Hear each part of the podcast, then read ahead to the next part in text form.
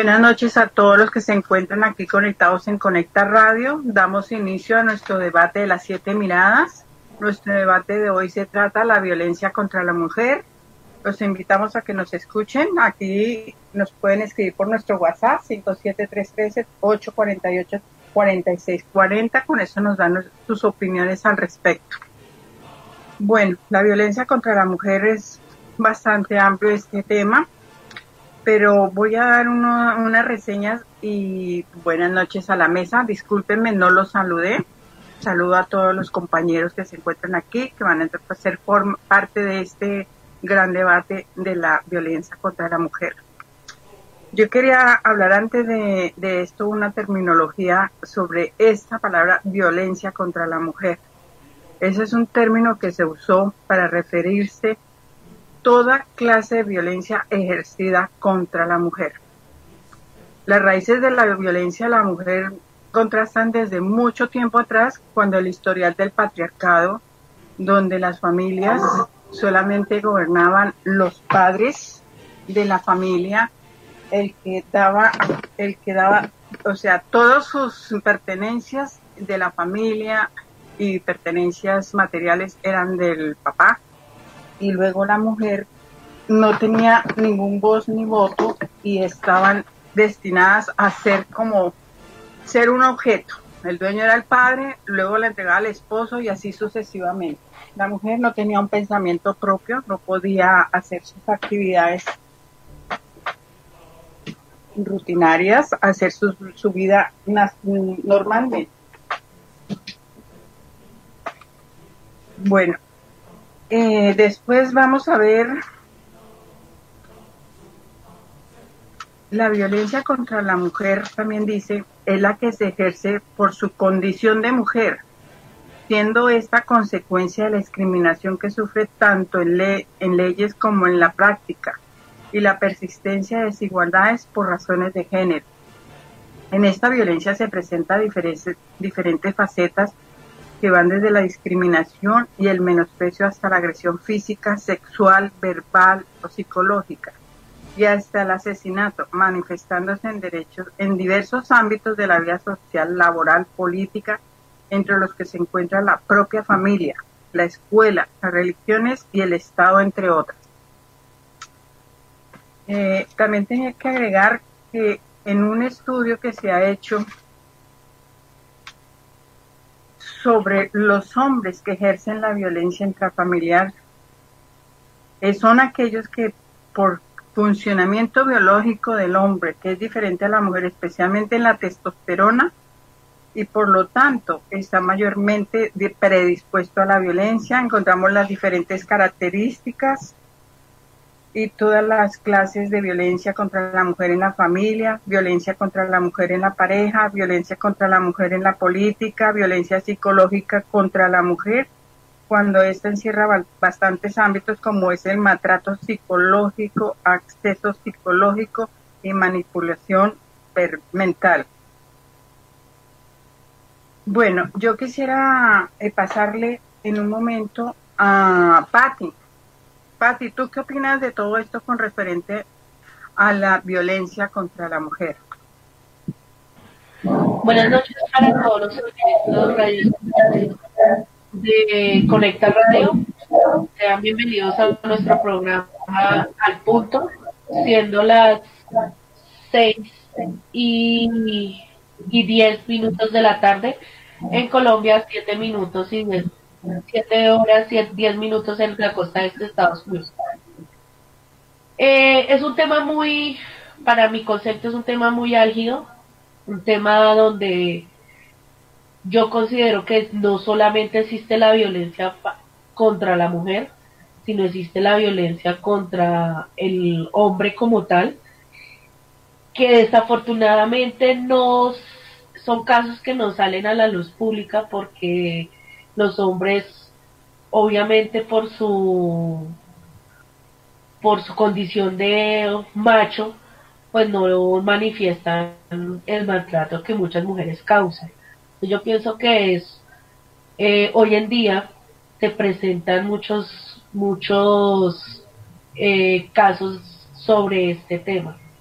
Desafortunadamente, la mujer siempre ha sido considerada como el, mujer, como el sexo débil y es el, el más fácil de atacar, el más fácil de golpear, pero para mi punto de vista eso es muy relativo. Yo considero que, que en ciertos casos, y no voy a generalizar porque pues no lo podría hacer, es falta también de, de creerse en a sí mismas, de hacerse valorar, de hacerse respetar. Eh, es increíble que en plena época en la que nos encontramos hoy en día todavía exista este, este, este tipo de casos. Yo pienso que nosotras como mujeres también debemos saber defendernos y sabemos, debemos saber enfrentar estas situaciones con, con gallardía y con, con mucho, con, con mucho con mucha inteligencia. Entonces pienso que para mi modo de ver es falta de amor propio. La mujer que permite que un hombre la agreda por la, le cause una agresión por primera vez está fregada, porque en ese momento la pueden volver a golpear las veces que quieran física, física verbal, física verbalmente, eh, psicológicamente. Entonces pienso que es muy relativo. Yo pienso que nosotras tenemos las suficientes condiciones para aprender a, hacernos respetar y hacernos valorar y sobre todo a tener amor propio por nosotras mismas. Muchas gracias, Evelyn. Gracias, Pati. Eh, lo mismo quisiera saber con mi compañero Miguel. Miguel, buenas noches. Cuéntanos tu opinión sobre la violencia contra la mujer. Buenas noches, Emily, buenas noches a todos nuestros oyentes y a los panelistas que nos acompañan hoy. Eh, bueno, no, pues que esta vaina es de tiempos inmemorables. La violencia contra la mujer ha sido, mejor dicho, desde la creación, o desde que el hombre pisó la tierra, porque pues si nos ponemos a mirar, nada más miremos la Biblia, cómo eh, el adulterio del hombre es válido, pero el de la mujer no. O sea, era digno del hombre tener siete, ocho mujeres, pero la mujer no. La mujer tenía que quedarse callada, sumisa. O sea, esto, esto viene desde hace muchos, muchos, muchos años y, y se ha venido pues ya como, como mermando la cosa porque ya como que se ha ido evolucionando, ha ido evolucionando el hombre. Pero sin embargo todavía vemos casos muy tenaces. Por ejemplo, si una mujer habla duro, pues es una gritona, una contestataria, una grosera. Pero si un hombre habla duro, no es un berraco. Si el hombre tiene 10 mujeres, no, es un berraco, no tiene 10 mujeres, es el macho man. Pero si una mujer eh, eh, tiene otra persona o, fuera de su de su esposo, novio, entonces es, perdónenme en el término, es una perra, es una zorra, entonces esta vaina viene desde hace muchos años. Y lo que les digo, desde la Biblia, porque en la Biblia ustedes encontrarán pasajes, pasajes, pasajes, donde, mejor dicho, el hombre era el que mandaba y la mujer tenía que agachar la cabeza, porque era palabra de Dios. Entonces, eh, e, esta cuestión, pues gracias a Dios se ha ido, se ha ido mermando. Esa es mi opinión al respecto.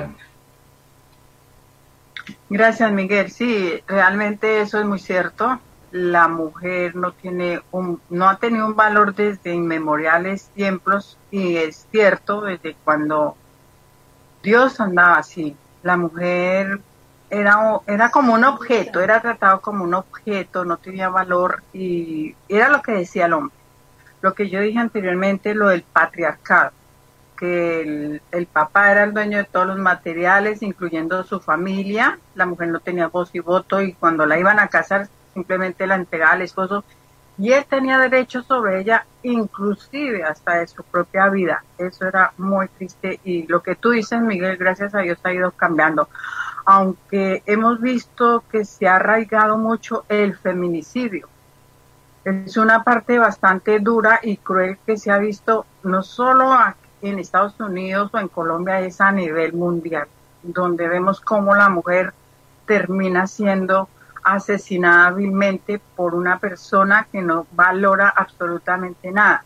Por eso digo yo, un hombre matando a una mujer cuando a la hora de la verdad está violentando a su propia madre. Estas son palabras textuales de Ginette, una gran periodista del tiempo, donde dice que el hombre que violenta a una mujer está violentando a su propia madre, porque es la creadora de la vida.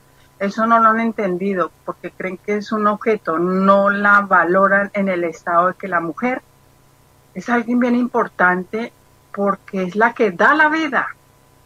Ella es la que da la vida. Dios se la, pone en su vientre y ella es la que lleva al final un hogar feliz para que llegue la generación de ese hogar.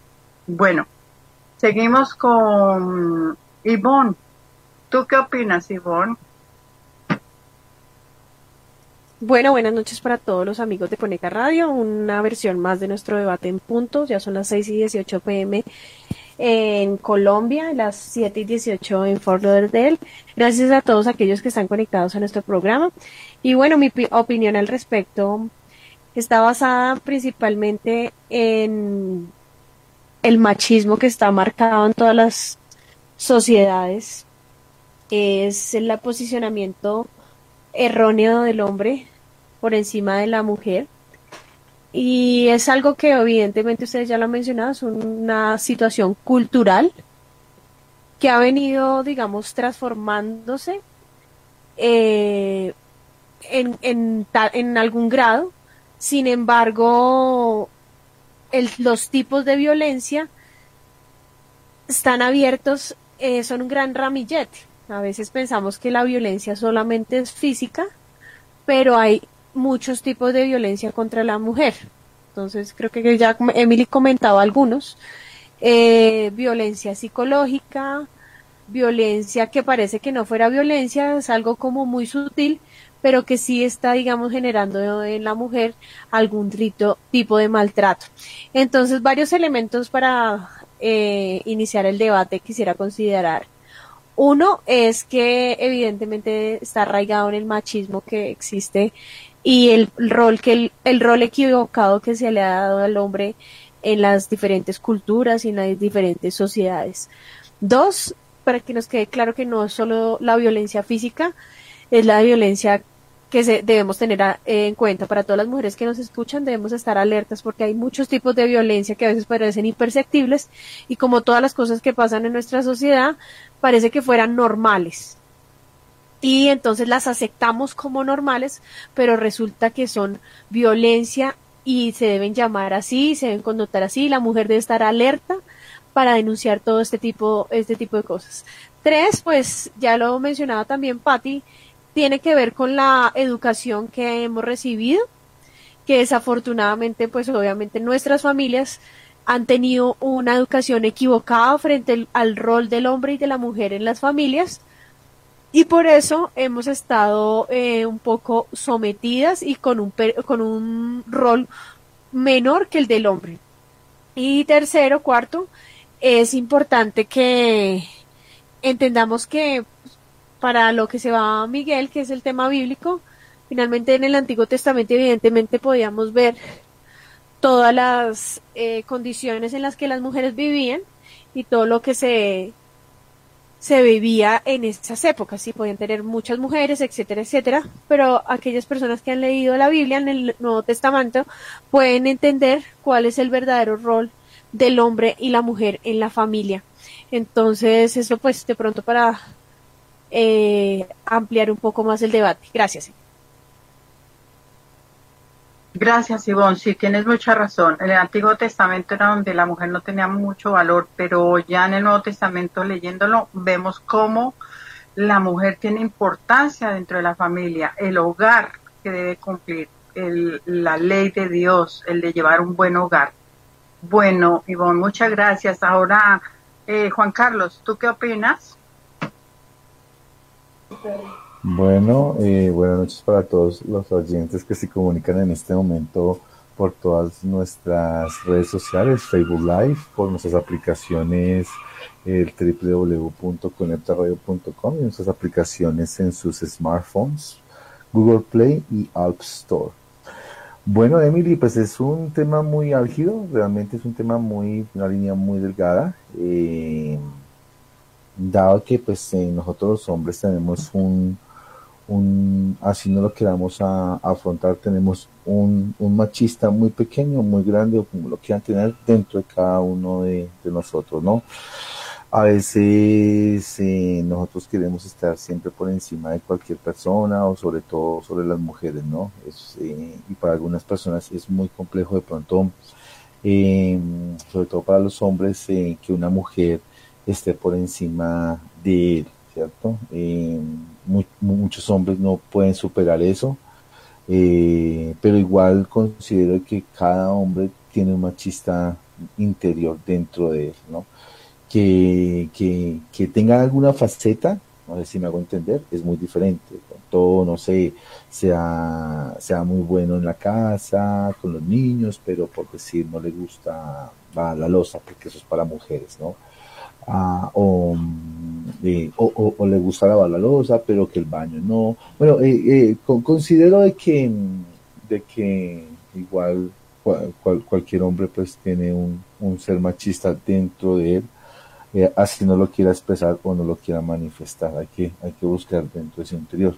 De, de, de, igual modo, eh, yo lo tengo, eh, y luego aquí a micrófonos abiertos. A mí cosa que de pronto no me guste mucho, que trato que como de superarlo es, es de pronto hacer las actividades hogareñas, ¿no? a pesar de que las hago, pues siento que tengo cosas que hacer y prefiero dejarlas a un lado y, y dejarle ese rol a, mi esposa, ¿no? A pesar de que yo, pues, estoy pendiente de mi hijo entre semana y hago muchas cosas, ¿no? Pero, pero igual hay cosas que dentro de mí a veces no, no cuadran en ese sentido, pero es algo que uno tiene que pelear interiormente.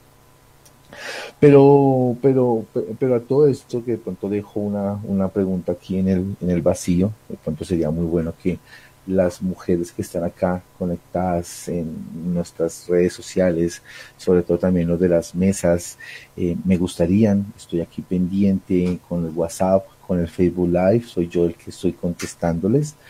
Eh, no sé, pronto podría yo preguntarles y hacerles una pregunta así, ¿por qué, por qué si todas y todos estamos diciendo esto de la generación machista y qué es lo que sucede con la violencia entre, entre las mujeres?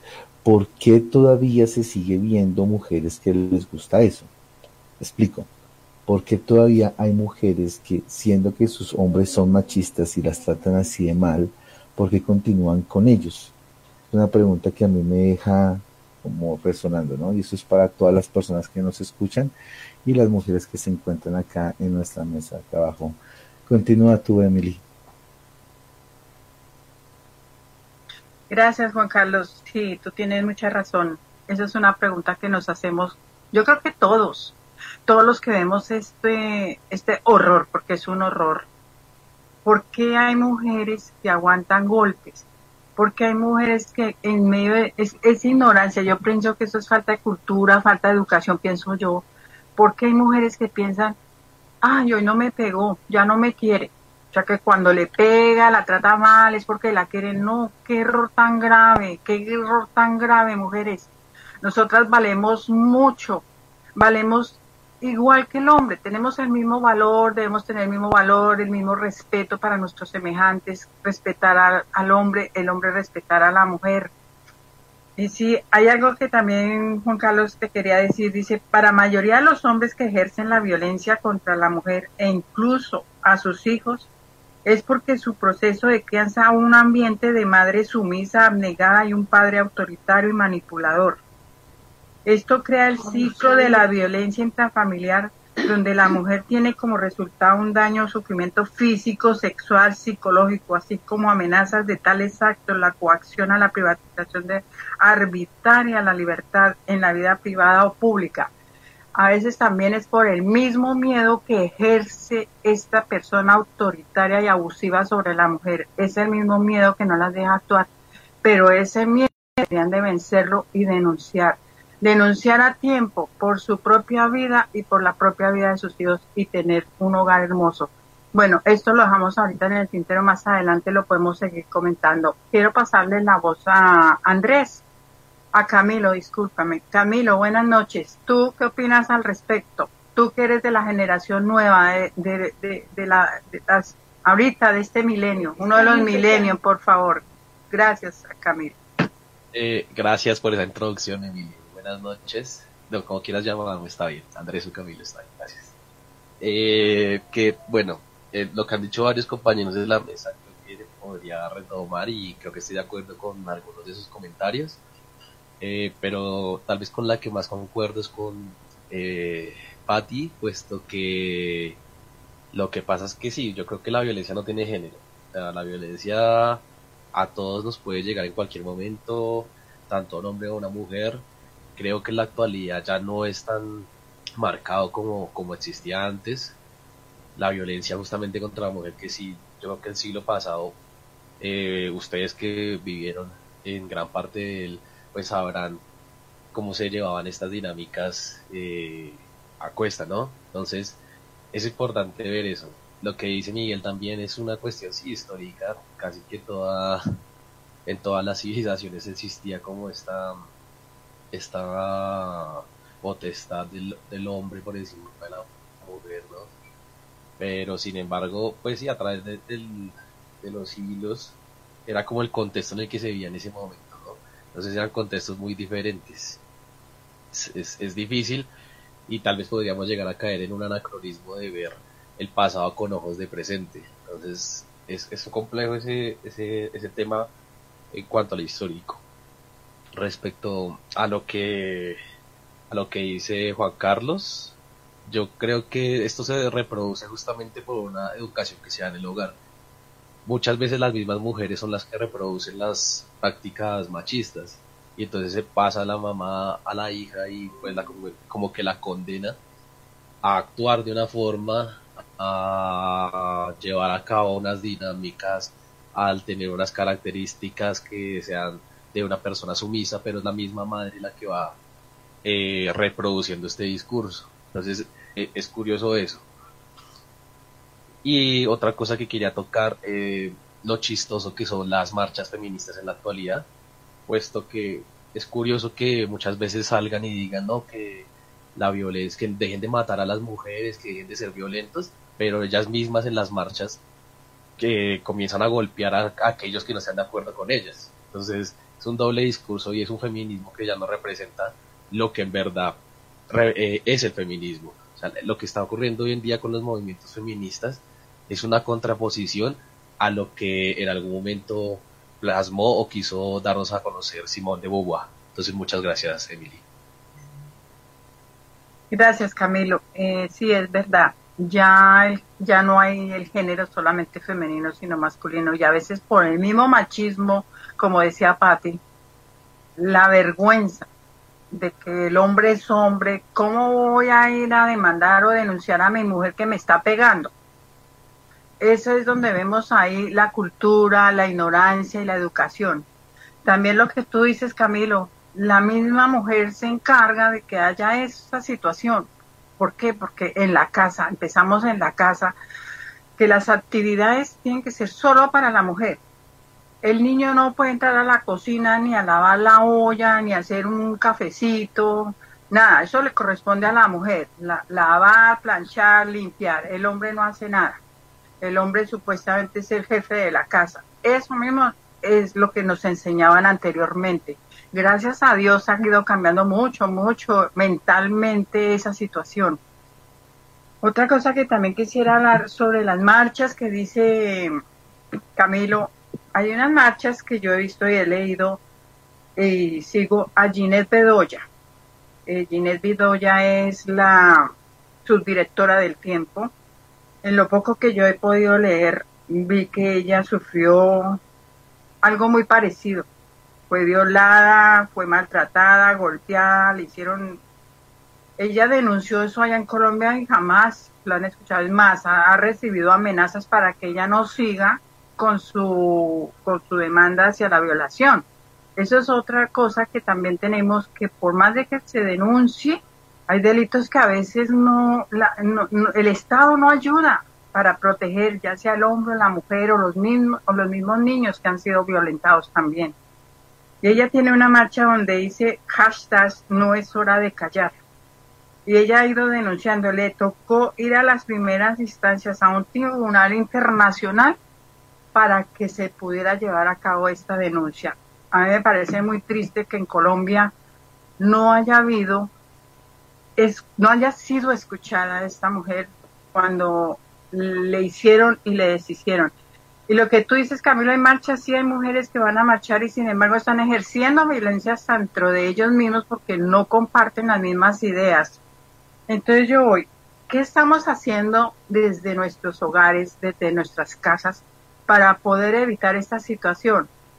Pat, ¿tú qué opinas al respecto? Me gustaría escucharte porque tú tienes una mente más abierta con respecto a lo del hogar, la educación y el el, el amor propio.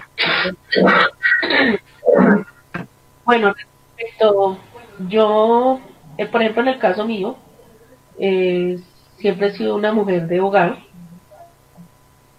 Eh, me dediqué a mis hijos, a mi esposo. Y pienso que para mi concepto ha sido una bonita labor porque cuando las cosas se hacen con dedicación, con amor, con entrega, pues es una es una bendición muy grande. Aunque debo confesar que en algunos momentos de la vida eh, entra a jugar mucho la frustración de realizarse uno como, como mujer, como persona. Porque si entra a jugar el, el, querer tomar una independencia económica, el querer, el desear tener un, su propio dinero, el poder darse un gusto uno mismo, porque no es muy fácil estar diciendo, me, me compras, por favor me das, por favor me, me necesito esto, necesito, y no es muy fácil.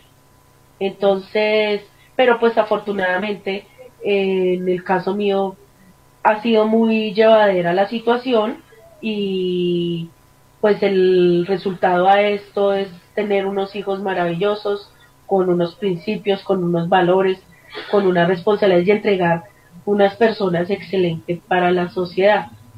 Eh, y ya como realización de, para mí personalmente, pues eh, en estos momentos trabajo y puedo aportar, puedo ayudar a mi familia, a mi esposo, con los gastos. Entonces también, también sirve para, para uno tener esa, esa ayuda económica con, con su pareja. Mm, pienso también de que de pronto para redondear, la, eh, contestar una, la pregunta que hacía Juan Carlos respecto por qué siguen ahí las mujeres que las agreden yo cuestiono mucho eso. A mí me choca y me molesta mucho que existan mujeres que les, que les gusta que les peguen, porque para mi concepto es que les gustan. Porque lo que, lo que dije en mi introducción es que uno no puede permitir la primera vez que te levanten la mano, ya llevo el bulto mío. Porque entonces, cada que quieran llegar a pagarse el mugre con usted, pues lo van a hacer. Entonces, si tú lo permites una primera vez, pues ahí perdió. Y pienso que es que les gusta, no hay en, en unos casos, para mí en la gran mayoría de casos. Pero pues también hay miedo, porque por ejemplo entra a jugar la mujer que depende económicamente del, de la pareja. Entonces, pues es que si yo me voy, voy a aguantar hambre, mis hijos van a pasar necesidades, bueno, entran a jugar muchas cosas. Entonces pienso que, que muchas no lo hacen también es por puro y físico miedo. Y es mi punto de vista. Muchas gracias, Emilio.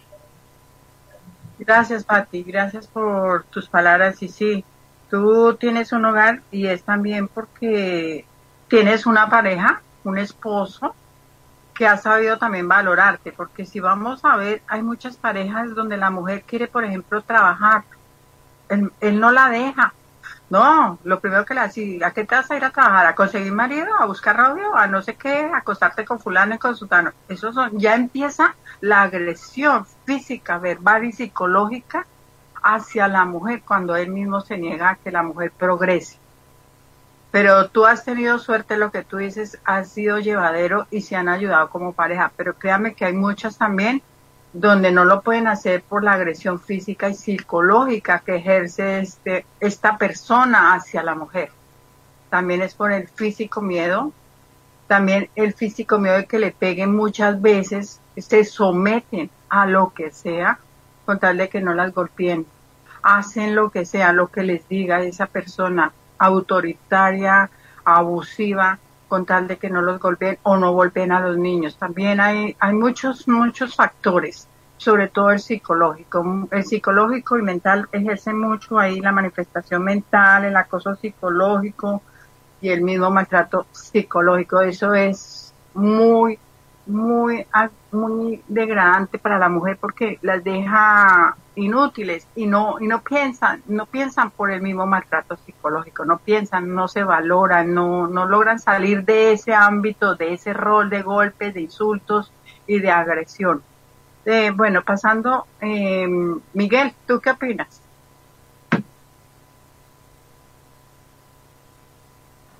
bueno no pues eh, todos, tenemos, lo que dice Juan Carlos es una verdad, todos tenemos el máximo porque así fue que nos criaron, nos crearon, nos, nos, nos criaron, perdón, cri, criaron.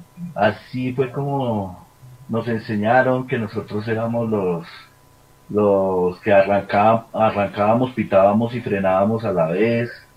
Y, y bueno, por ejemplo, lo que hablaban ahorita de que a las mujeres les gusta que les casquen eh, yo viví un ejemplo de esos en Villavicencio. Estábamos con dos personas más en el centro de Villavicencio cuando de pronto vimos un agarrón de una pareja y el tipo le estaba dando puño, pata, rodilla, de todo. Y entonces estaba con un ingeniero agrónomo y él se metió. Y entonces se la quitó. Y la, la, la dama Casi le pega al ingeniero. Déjelo, él es mi marido, él tiene derecho. ¿Mm? Ahí que. ¿Ah? ¿Cómo la ven? Además, las mismas mujeres también no tienen ni solidaridad de género ni nada. Usted se sube a un transmilenio y hay una señora embarazada o una señora de edad y todas se hacen las dormidas. Nadie le cede el puesto a una señora de esas ninguna mujer. Entonces comienzan a voltear a mirar a los hombres y los hombres pues tampoco. Pues no hay solidaridad, solidaridad de género, no, no existe. Ahora, por ejemplo, en, el hogar, sí, yo acepto, yo soy un tipo machista. Pero no porque mi mamá me haya enseñado, mi papá, no, no. Pero, pero entonces hay la doble moral, ¿no? Porque está la mujer que le hace todo al marido, entonces la mamá del marido dice, ay, mi hija se casó con un con una mujer excelente, maravillosa, lo atiende todo. Y la mamá de la de la esposa dice, no, mi mujer se casó con un bueno para nada, un sinvergüenza, un no, no hace nada en la casa. Lo único que colabora en la casa es levantar los pies para que barra. Entonces, y así viceversa. Si el marido es el que le cocina a la mujer y la, y la tiene bien y la atiende y todo eso, entonces la mamá de la mujer va a decir, no, mi hija se casó con un ángel de Dios, qué belleza de hombre. Pero la mamá del, del, hombre va a decir, no, mi marido se casó con una sinvergüenza que se le, se le, mi, mi hijo se casó con una sinvergüenza que se le riega un banano, se le da un banano. Entonces, ven, son los roles de esta sociedad que, que es doble moralista, que es mojigata. Entre nosotros mismos no hay solidaridad de género, ni entre hombres ni entre mujeres. Entonces eso también es para analizar. Ahora, lo, de, lo que yo dije en la Biblia, yo me ratifico en eso, porque entonces el Antiguo Testamento ya no sirve, entonces que lo quiten. No, la Biblia la venden con el Antiguo Testamento y ahí está. Es lo mismo que el Corán. El Corán es igual de machista a la Biblia. Y peor, porque si no, miremos los países musulmanes. ¿Cómo tienen a las mujeres? Las mujeres no pueden ir a fútbol, no pueden manejar carro, tienen que salir a la calle con burka. Es la misma vaina. Es la misma vaina. Que el Nuevo Testamento. Si el Nuevo Testamento fuera tan abierto, nos mostraría a María y a, a María, la Madre de Jesucristo, y a María Magdalena como las grandes heroínas que son. Fueron las únicas que se quedaron en el Calvario con Jesucristo y con un discípulo porque los otros huyeron como gallinas. Y ellas fueron las que se quedaron ahí poniéndole el pecho a la brisa pero eso ni siquiera, ni siquiera se lo, lo, lo, nombran por ahí por, por, por pedacitos y no le dan la relevancia que es. O sea que el Nuevo Testamento tampoco es que sea pues que una maravilla. Porque empecemos por ahí. Pero entonces, o sea, todas esas cuestiones en el colegio, eh, en las escuelas, en toda parte está el machismo, en la educación. Pero miren, no nos vayamos tan lejos. Una lista al consejo de un pueblo en, o a la asamblea en Antioquia, que es del Centro Democrático. La sacaron toda de mujeres. Y el Consejo Nacional Electoral que no, que porque no tenía hombres, anularon. Entonces, así que como así, ese, ese es una, un machismo que no deja a las mujeres surgir. Entonces, pues ahí les dejo esas inquietudes. Muchas gracias. Gracias, Miguel. Sí, tú tienes razón en todo lo que has dicho. Eh, es más, yo tengo también un ejemplo que decir. Yo cuando vivía allá en Colombia, en el apartamento de abajo, yo tengo mi amiga, gracias a Dios hoy en día, está viva porque reaccionó a tiempo era la, era la esposa de un policía. Y este señor llegaba borracho a darle unas manos terribles. Y cuando ella y yo hicimos, empezamos a tener una relación de amistad y ya más a fondo, entonces ya ella llegaba a mi apartamento, por favor, escóndeme. Llegó, llegó, me pegó, llegaba a golpear. Y ese policía llegaba a la puerta y me golpeaba, yo salía y tenía que enfrentarlo borracho, llamar a la policía y decirle por favor llévense a su compañero porque está maltratando a mi amiga y no la voy a dejar salir. Es, es muy duro, de verdad, es bien duro. Yo viví muy cerca de esa violencia intrafamiliar. Yo la viví con mi amiga y gracias a Dios pensó muy bien y hoy en día es una mujer que Dios le dio una segunda oportunidad y tiene un segundo matrimonio y, y, y encontró una persona que realmente la valorara. Bueno, eh, estamos aquí en Conecta Radio, aquí desde Fort Lauderdale. Son las 7 y 45 aquí en Fort Lauderdale, 6 y 45 allá en Colombia. Entonces, seguimos aquí en el debate de las siete miradas con la violencia contra la mujer. Ya regresamos y seguimos con nuestro, eh, nuestro debate, con la misma pregunta con los panelistas que me faltan. Ya regresamos.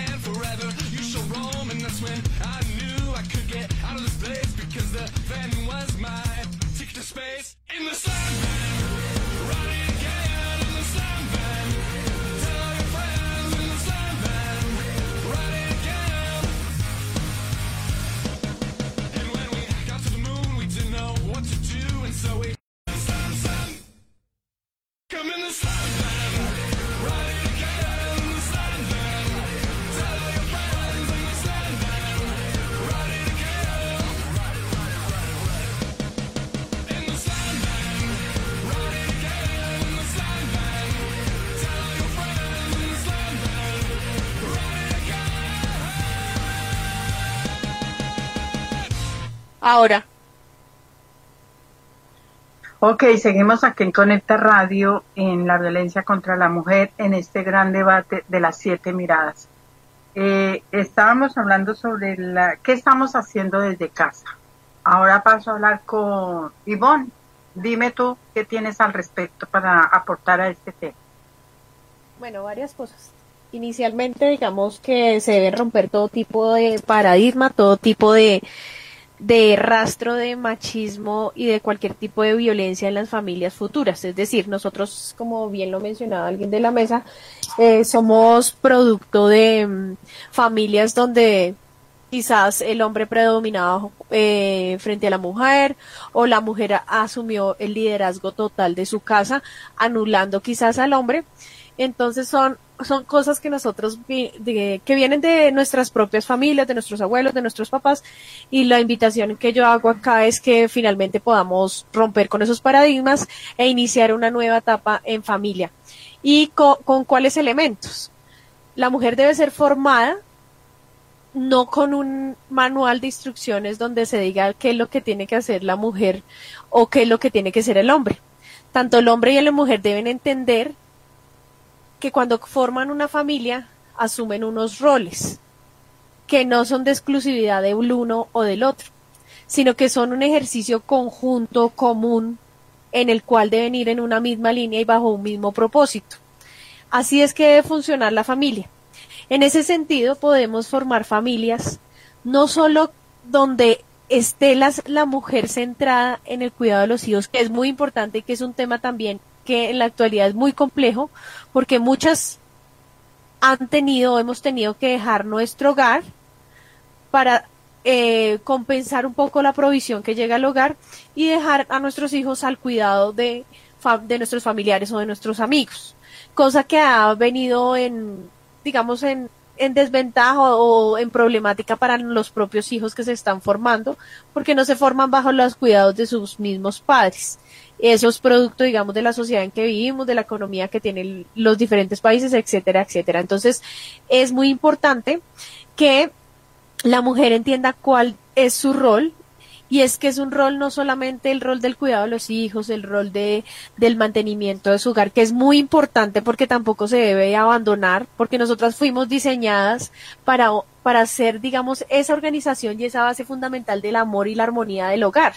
Entonces no hay que abandonar eso porque es que ahí, como lo decía Andrés, se van entonces al otro extremo de no querer hacer nada como mujer y pierden toda la esencia fundamental de las mujeres y el propósito fundamental que tienen en su familia. Entonces es un, simplemente un equilibrio donde la mujer también puede, obviamente, desarrollarse profesionalmente, eh, desarrollar todas sus habilidades y sus capacidades. ¿Para qué? Para el beneficio de su propia familia, para para el avance de su propia familia.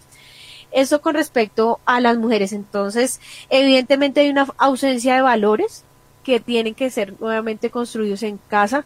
Las mujeres debemos de evitar al máximo decirle a los niños que no, que no laven, que no hagan, no hay, debemos enseñarles igual que es un trabajo en equipo, porque es que en la casa es, el es un trabajo en equipo, cada uno tiene un rol, cada uno se puede apoyar y entre todos pueden crecer en familia.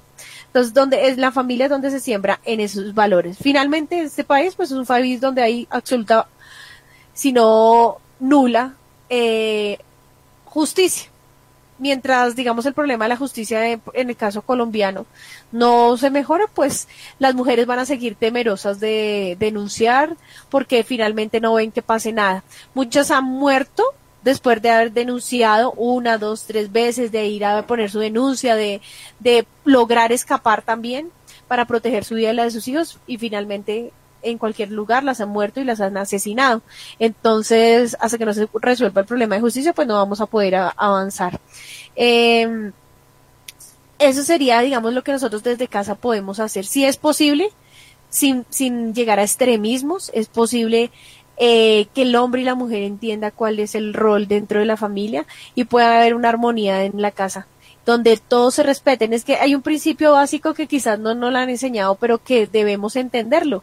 Y es que nosotros podemos reconocernos en el otro. En el otro llámese hombre, llámese mujer, en el otro llámese niño, llámese adulto, anciano, todos somos iguales y tenemos un rol fundamental en esta sociedad y en la familia. Entonces no, no veo por qué tendríamos que anular al otro porque es o porque no es, no. Si nos reconociéramos realmente como somos como seres humanos, tendríamos una mejor sociedad. Gracias.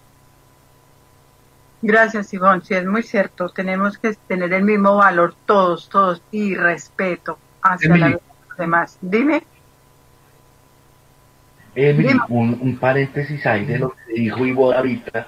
Eh, es, que somos tan, tan mojigatos y tan doble moralistas que cuando se le da regalos a los niños, carritos, pistolas, no sé qué, y a las niñas muñecas, ollitas, eh, muñecas que hacen chichi con pañal para que las cambien. O sea, ya se les está metiendo a los chinos desde pequeñitos. Mire, este es su rol. Usted es tener hijos en la cocina eh, y usted con carritos y con pistolas y con no sé qué. O sea, ese rol está metido en las entrañas de, de, nosotros, de verdad. Eh, solamente era eso. Emily, que yo quisiera agregar ahí a lo que dice Miguel, y súmele que le indican al niño que no exprese sus sentimientos. Ese es un factor clave en el machismo. Cuando usted le dice al niño no llore, eh, sea machito, sea varón, los, hombres, no, lloran. los hombres no lloran. Eh, es que, bueno, miles de, digamos, de frases que se han vuelto, digamos, eh, parte de, un, de un diálogo, de una conversación que no tiene verdad fundamento, es lo que ha dañado, ha dañado la posición del hombre en su familia, lo que ha dañado realmente el, el, hombre pudiera ser muy buen hombre en su hogar porque tiene un rol fundamental que es evidentemente el de la provisión, el de la seguridad de la familia, el de proteger a su familia, el de brindarle todo el bienestar a su familia y el brindarle también la disciplina a sus hijos, la obediencia a sus hijos. Pero todo este tipo, y perdónenme la palabra, pero es toda la basura que desafortunadamente recibimos de nuestros padres, de nuestros antepasados, de la misma sociedad que ha venido a llenarnos de tanta cosa, la que no ha permitido que, que, que avancemos. Y ahí están los resultados. Entonces son hombres que no son capaces de expresar sus sentimientos, son hombres que se vuelven eh, obsesivos, compulsivos, celosos porque creen que la mujer es una propiedad, creen que la mujer es una cosa, creen que la mujer es un objeto sexual y entonces se vuelve así y si no está, otra frase fundamental es entonces, ¿es conmigo o, o si usted no está conmigo no está con nadie? Y entonces la mujer no tiene la opción de decir, hasta aquí llegamos cuando las relaciones no son sanas, cuando, como decía Patti, a la primer golpe, al primer grito, al primer insulto, a la primera eh, desaprobación delante de la gente, porque es que hay hombres que salen con su esposa y entonces pueden mirar a otras pero entonces cuando la mujer, digamos, tiene acciones, entonces no, usted no puede mirar, usted no puede hacer, usted no puede, son, son muchas acciones que a veces parecen que las aceptamos y ese es el lío, a mí me parece que no debemos juzgar a ningún tipo de mujer porque no sabemos, digamos, cómo han sido formadas, cómo han sido valoradas. Lo que debemos hacer en, estos espacios es apoyar a todas esas mujeres que quizás no tienen la voz, que quizás no tienen el apoyo, porque muchas veces oigan, esto tan difícil lo que es. La mujer va a donde su mamá y recurre, mamá, lo que pasa es que él me está, eh, bueno, me está obligando, por ejemplo, a tener relaciones sexuales cuando no las quiere que es otro tipo de violencia. Me está, no nos está dando lo necesario. Yo estoy al cuidado de los niños, no y entonces las mamás que hacen, no, usted aguántese ahí, aguántese ahí porque eso es su futuro, eso es su esposo. Entonces fíjese cómo, cómo las mujeres no podemos realmente salir de ese, como de ese hoyo tan profundo que es el sometimiento. Y no es por juzgarla, porque desafortunadamente tomó una mala decisión, pero ¿qué debemos hacer con nuestras niñas? Educarlas, eh, permitirles decidir también, enfocarlas para que tengan un proyecto de vida, porque es que el proyecto de vida, cuando uno llega al matrimonio con su proyecto de vida, puede aportar, puede dinamizar. Si su esposo o su esposa aún no lo son, usted puede apoyar y jalonar todos los proyectos de la otra. Y eso realmente es el enfoque de la familia, en que todos crezcan y todos aprendan a convivir, porque nadie tiene la, ciencia cierta que cómo debería llevarse una familia. Gracias, Emily. Gracias, Ivonne. Gracias, Miguel. No, eh, tienen toda la razón. Eso de de mijito, tome el carrito, tome la pistolita y mijita aquí detrás esta muñequita y es enseñando desde muy pequeños el rol que debe seguir la persona y de ahí depende los hombres que son autoritarios y manipuladores y donde se ve a una mujer sumisa, donde se ve una mujer que tiene que aguantar todo lo que le digan, lo que tú dices, Ivonne, es cierto. No, hay, hay es que apoyar a la mujer porque el mismo miedo, yo digo que el mismo miedo que le tienen a esta persona abusiva no los deja pensar bien e ir a denunciar. Y, o bueno, denuncian y denuncian pero no tiene el respaldo del Estado, porque como tú mismo dices, denuncian varias veces y después las encuentran muertas. Es muy, es muy triste porque no tienen el respaldo, no, el Estado no guarda la, el bienestar de la mujer. Del hombre no he escuchado que la mujer lo haya, o de pronto sí hay casos, pero no los han sacado mucho a la luz. Por lo mismo, el machismo, porque ¿qué hombre va a salir a decir allá? Es muy raro, saldrán dos o tres mi mujer me está pegando, mi mujer me hace, es muy raro, pero bueno, debe haber. Bueno, ¿tú qué opinas, eh, Juan Carlos, al respecto? Bueno, Emily, gracias por, por la, eh, la, eh, por las secciones. Es, muy interesante escucharlos a, a todos. Eh, luego a saludar a todas las personas que nos escuchan en nuestro Facebook Live y en nuestras redes sociales, inclusive en nuestro nuestra plataforma www.conecta Bueno, pues retomando, pues sí, eh, es muy cierto, es, eh, es, desafortunadamente, pues eh, casi lo que hemos venido abordando es que desafortunadamente se encuentra lo que es el, aquí en la mesa, hablamos de esa violencia hacia la mujer, dado de que estamos dándole muchas vueltas a lo que es el machismo y el feminismo, ¿no? Eh, igual considero que dicen mis compañeros es muy cierto en, varias cosas, ¿no?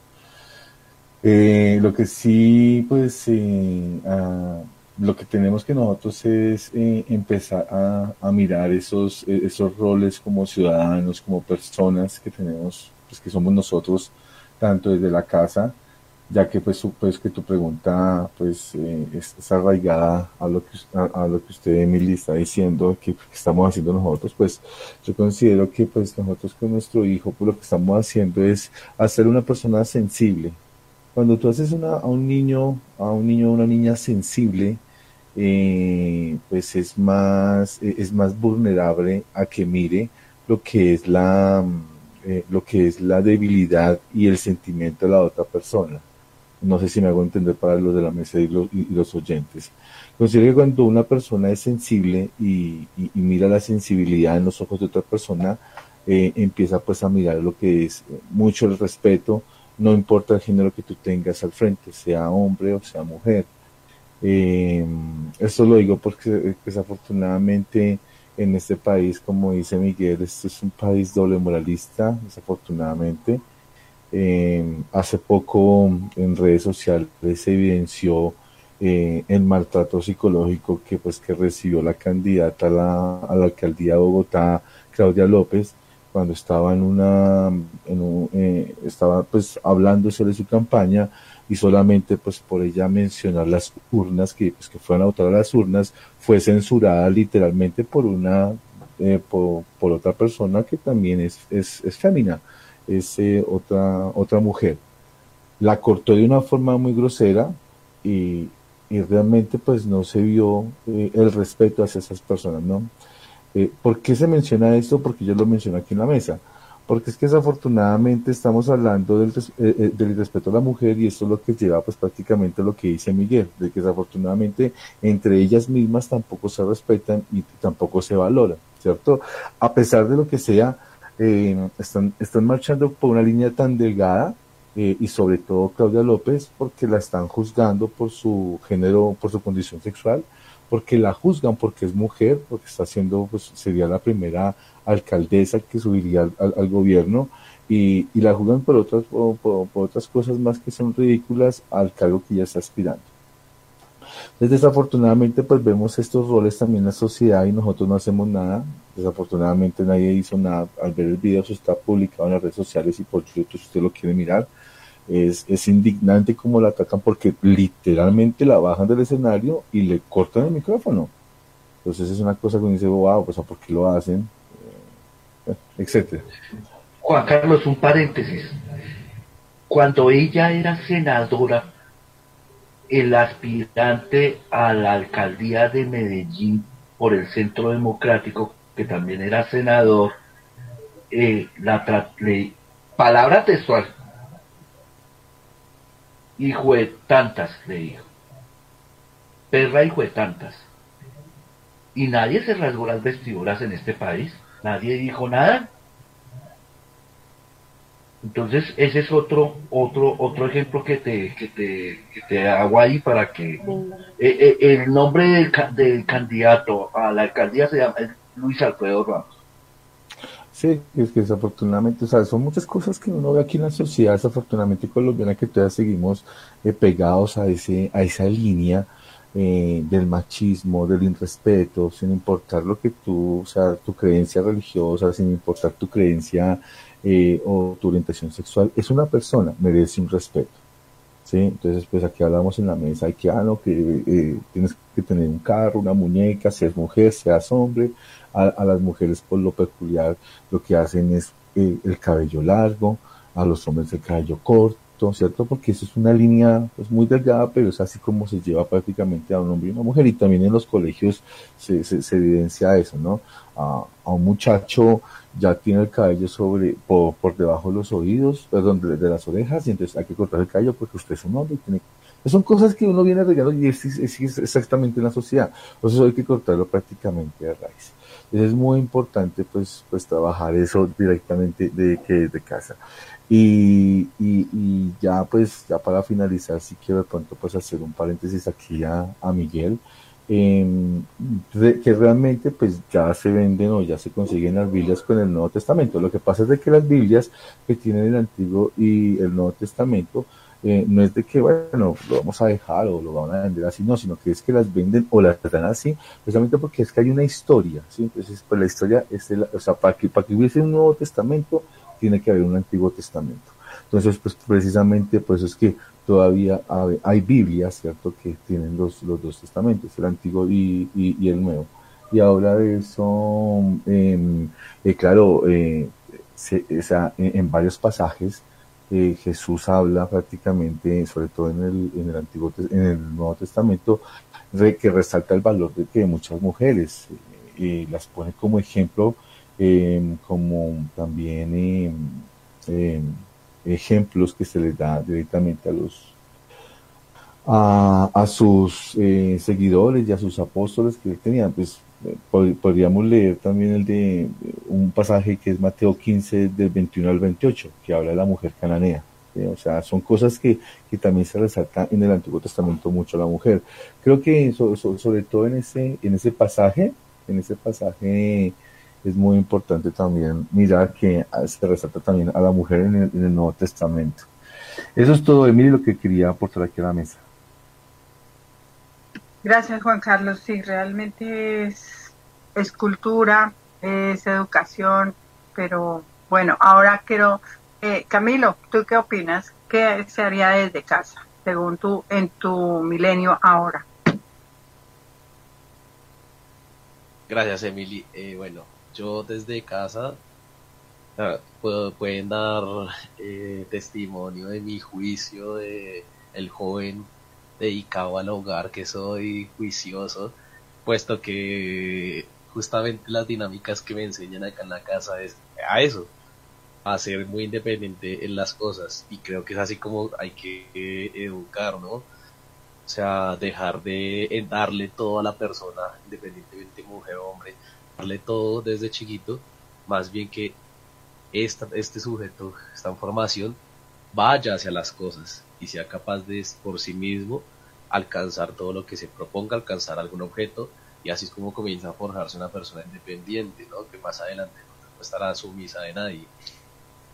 Entonces, esas son las dinámicas en el hogar que se deberían manejar, puesto que es acorde justamente para la formación de una, de una ciudadanía o de una sociedad mejor que sea más tolerante, más respetuosa, eh, más participativa y que entiende las dinámicas o las problemáticas que tiene la otra persona, porque muchas veces se desconoce esto, ¿no? Creo que lo que han dicho mis compañeros en cuanto a lo que lo que pasa es que acá es, es, un, es un país con doble moral y eso esto es un país conservador, un país conservador y que siempre se ha regido bajo esas dinámicas y por lo tanto pues esto representa lo que las lo que sucede dentro de los hogares contra la mujer o contra eh, los niños digámoslo así eh, sin embargo pues como bien les decía pues la violencia para mí no, no tiene género y pues cualquiera puede ser víctima justamente de, eso de no respetar de no ser eh, una persona solidaria con el otro y tolerante con, con el otro que no, no respeta justamente su forma de pensar o su forma de actuar. Eso me parece importante, ¿no? Y pues hoy en día con, con los cambios de, eh, como hemos tenido cambios en lo que es la institución de la familia, y yo creo que ya no podemos solo verlo con, con los ojos de el rol que tiene una mujer o un hombre en la familia, porque pues no, y no solamente me refiero a parejas del mismo sexo, las familias hoy en día se pueden encontrar donde la abuelita es la, la cabeza del hogar y no puede ser, no, nunca va a ser la misma, la misma figura que la mamá. Entonces, eso, eso de encontrar los roles en las familias, eso está bien para el siglo pasado, pero hoy en día hay que más bien no buscar una familia eh, eh, modelo, sino más bien que en cada familia se involucre el respeto, la tolerancia y la buena educación y la cultura. Eso es lo que en verdad fortalece una sociedad y una sociedad más como la que vivimos, como bien hemos mencionado ya varias veces, que es doble moral y retrógrada. Entonces, es, es eso, es eso.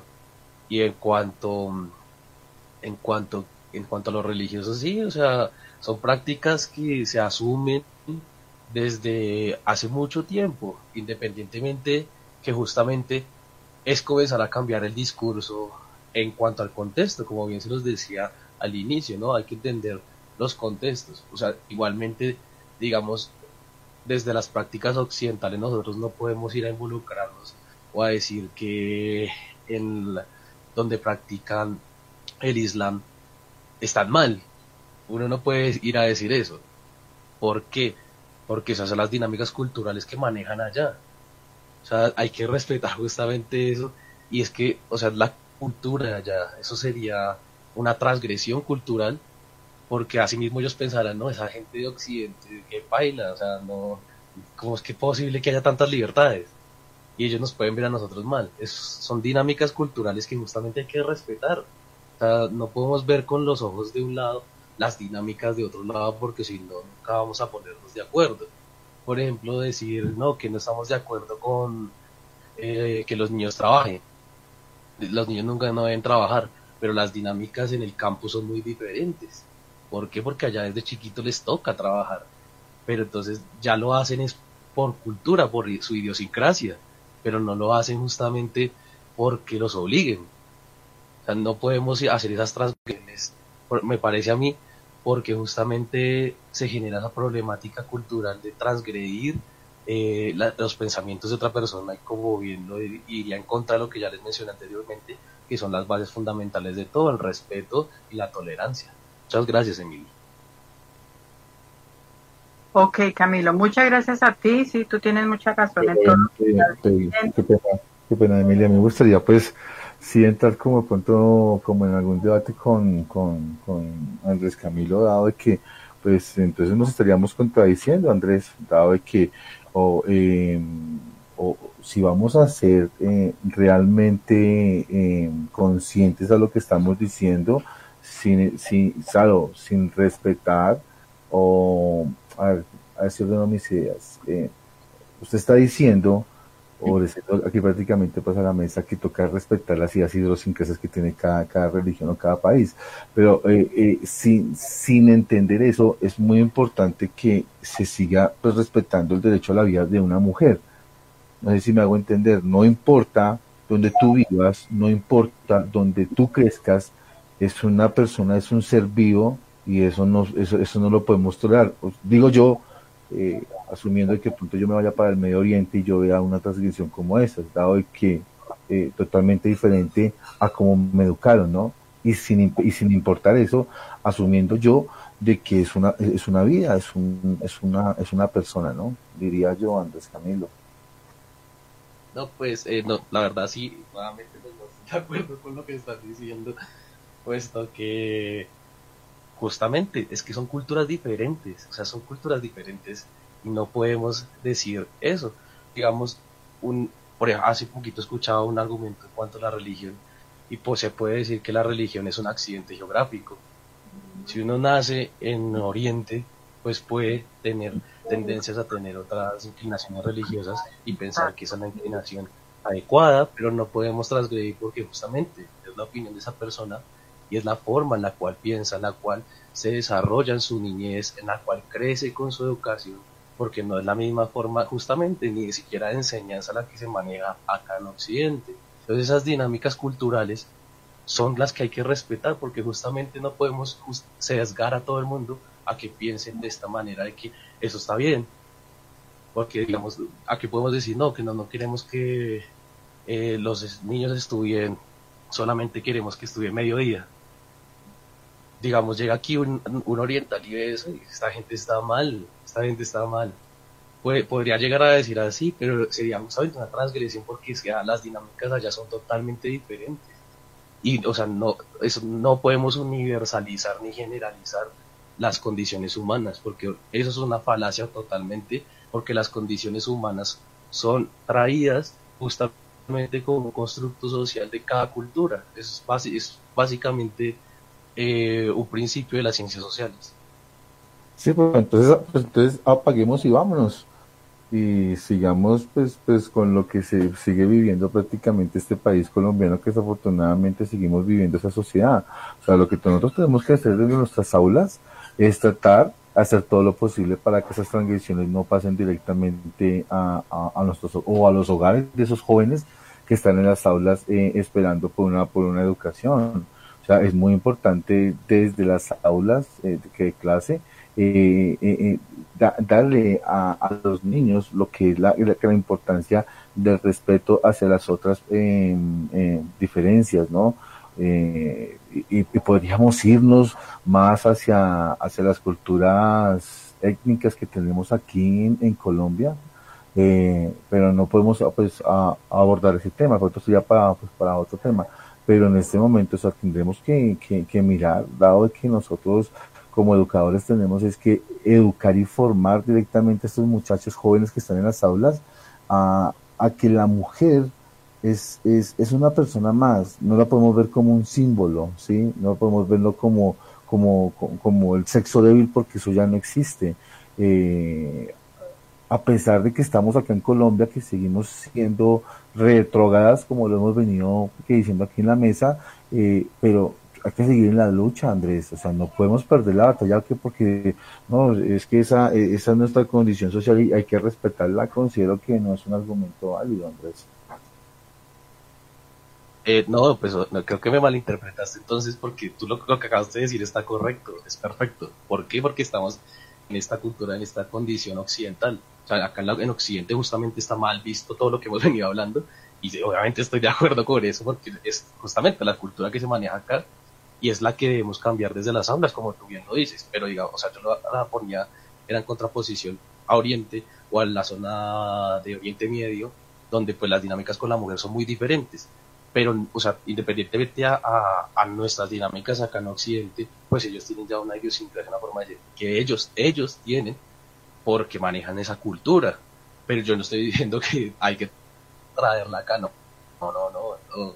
Justamente no, y no se podría porque acá justamente es unas condiciones totalmente diferentes. Es un contexto totalmente diferente y todo lo que dijiste en esta última intervención, está de estoy de acuerdo porque pues es el contexto en el cual estamos y la cultura que se maneja acá es, es justamente la que debemos cambiar, como bien lo dijiste. Sin embargo, pues, o sea, ellos sí tienen eso, pero no porque ellos tengan esa, esas dinámicas allá, hay que verlas como negativas, porque, o sea, es, o sea, eso es lo que yo quiero decir.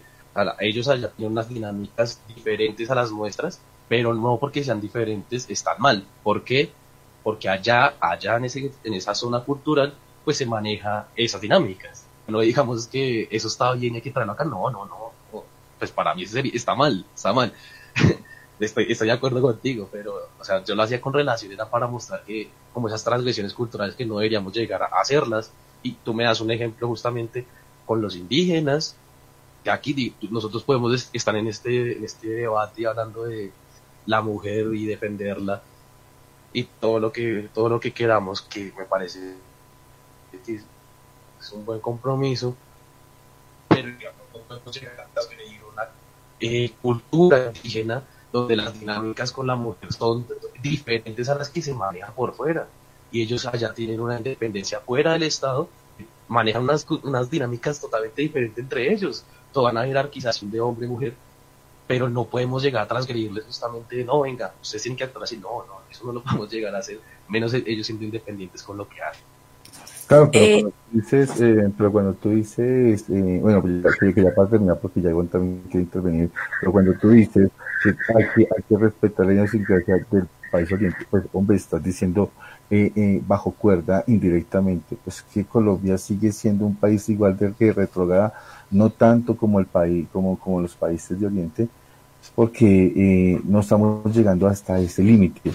Pero si tú te das cuenta, prendes el televisor y ves cómo atropellan a las, a, las mujeres, eh, cuántas eh, mujeres eh, feminicidios han habido aquí en Bogotá solamente por X o Y razón, tanto sin respeto en el Transmilenio, cuando se pasan a las mujeres, entonces estás, vuelvo y digo, sin darte cuenta estás eh, diciéndole aquí al país colombiano, bueno, pues apague y vámonos porque estamos, estamos en la inmunda.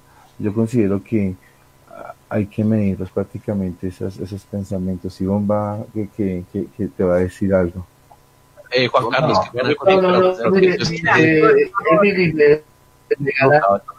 Vamos por, por, porque por favor vamos por partes porque eh, nos hemos alargado en esto. Yo pienso que en síntesis, en esta discusión, yo creo que hay que respetar las culturas, sí, porque Medio Oriente es muy diferente al Occidente. Allá en Medio Oriente la mujer no vale nada, es un objeto. Aquí debemos ejercer eh, la aprobación, el apoyo a la mujer para que tenga ese valor dentro de la familia, dentro de la sociedad, dentro de todo el ámbito general, porque es que no solo Colombia, es a nivel mundial, donde como Juan dice que feminicidios es a nivel mundial, aquí también tenemos feminicidios, México, diferentes países. Dime, Miguel, ¿qué era lo que ibas a decir? Mira, eh, mira, Emilia, es que, mire, la verdad, eso de respeto a la mujer, de que vamos a luchar por la mujer, esos son saludos a la bandera. Esa vaina no existe. ¿Por qué no se, por qué se legisla sobre el cuerpo de la mujer y la mujer no puede decidir sobre su cuerpo? Eso es irrespeto contra la mujer, porque la mujer tiene que tener un hijo de una violación? porque las religiones tienen que mandar sobre el cuerpo de las mujeres y los políticos? Eso que tenemos que respetarlas y ayudarlas. Esa vaina es un saludo a la bandera. Las mujeres deberían de decidir por su, por su cuerpo hay que respetarlas partiendo de ahí, que ellas puedan decir, pero los políticos hombres son los que se oponen a eso. Las religiones se oponen a eso, porque las mujeres no tienen derecho a decidir sobre su cuerpo. Eso, eh, eh, eso de que las culturas y que no, que es que allá, allá en Medio Oriente, eh, en Medio Oriente, en Medio Oriente, perdónenme, pero, pero ah, se, se tiraron 15 minutos hablando y no me van a dejar hablar. Respétenme, que es mi palabra, o sea, si son mis opiniones o si no, pues entonces dígame y, no seguimos.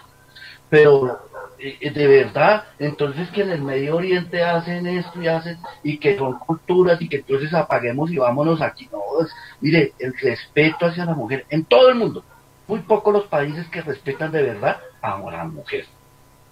Y que se le colabore, que se le dice, bueno, decía usted sobre su cuerpo, pero ¿cómo es posible? Por ejemplo, voy a dar un ejemplo nomás. En la guerra de Bosnia-Herzegovina, que fue una de las peores guerras, hubo una violación masiva en un convento de las monjas. Y sale esta lumbrera, el papa de los pederastas, Juan Pablo II, y les dice a las monjas que ellas no podían abortar, que ellas tenían que tener esos hijos de una violación de odio. Imagínense en esta vaina ¿Cuál respeto a las mujeres que nos vienen a meter los dedos a la boca? E, esas son las vainas que me, me, irritan, me ponen mal. Porque es que aquí se habla, no, que respeto, no, que no sé qué, que apague y vámonos, que no, que allá en Oriente, que aquí es otra cosa. No, eso sí todo el mundo. En todo el mundo no se respeta a la mujer, no se le deja decidir por su cuerpo, no se le deja decidir, no, eh, es prohibido pensar para la mujer. Eso es todo, Emily.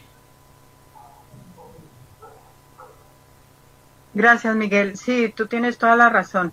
Eh, el respeto a la mujer debe ser más arraigado y hay pocos países que respetan. Mundialmente la mujer ha sido irrespetada desde tiempos inmemorables.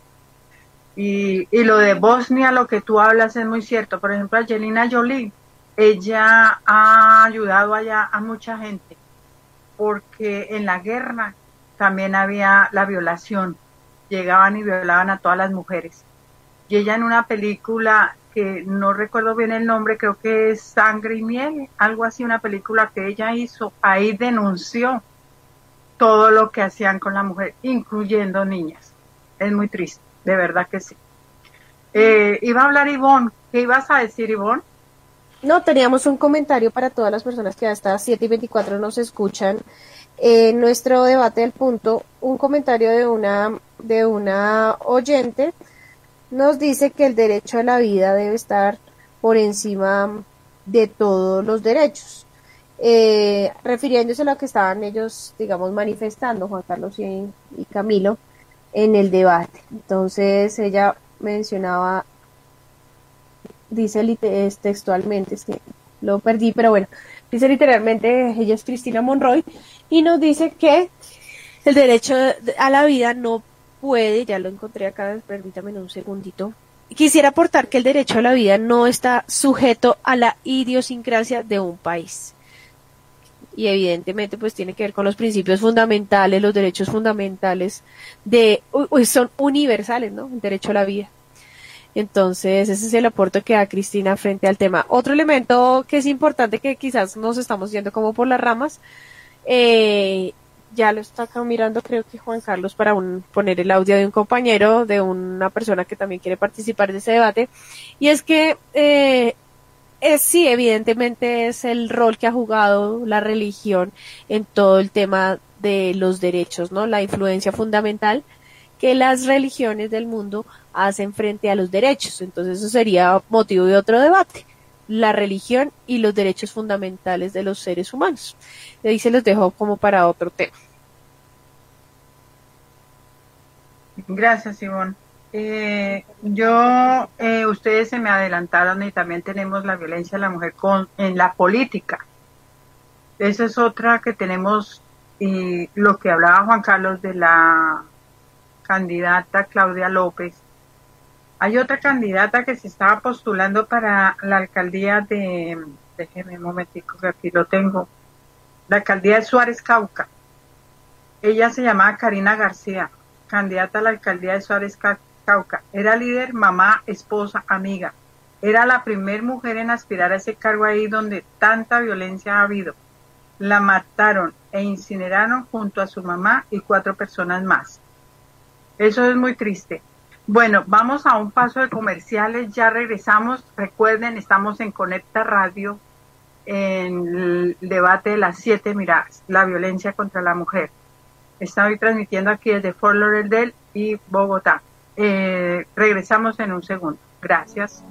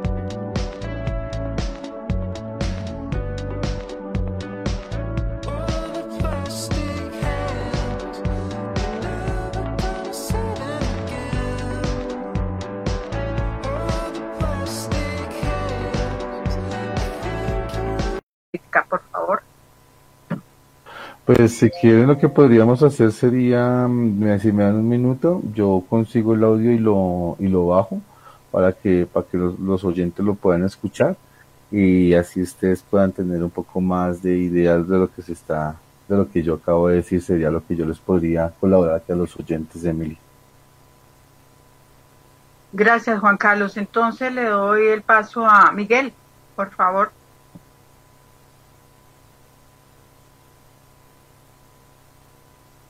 Eh, no, la violencia en la política, imagínese con, la, con las mujeres, pues el asesinato de María del Pilar Hurtado, la lideresa de en, en Córdoba, que se fue, fue de Cauca porque la tenían amenazada y se fue para Córdoba a vivir, y allá la mataron delante del hijo de 10 años. ¿Mm? No, pues imagínese. Eso no tiene nombre. Aquí la violencia en la política, pues por ejemplo lo que les dije del caso del, del candidato a la alcaldía de cuando era senador y que trató mal a Claudia López en pleno Senado de la República. En, en sesiones, eso era una sesión ordinaria y el tipo le dijo así. Y, y lo que les decía al principio, si Claudia habla duro es una gritona, es una no sé qué, es una sin tal por cual, pero si un político habla duro, no ese es el perraco de la privada, ese es el que puede hacer y deshacer. Y, pero las mujeres no. Y, y, y, lo más triste es que usted abre el Twitter o abre el Face y son las mismas mujeres criticándola.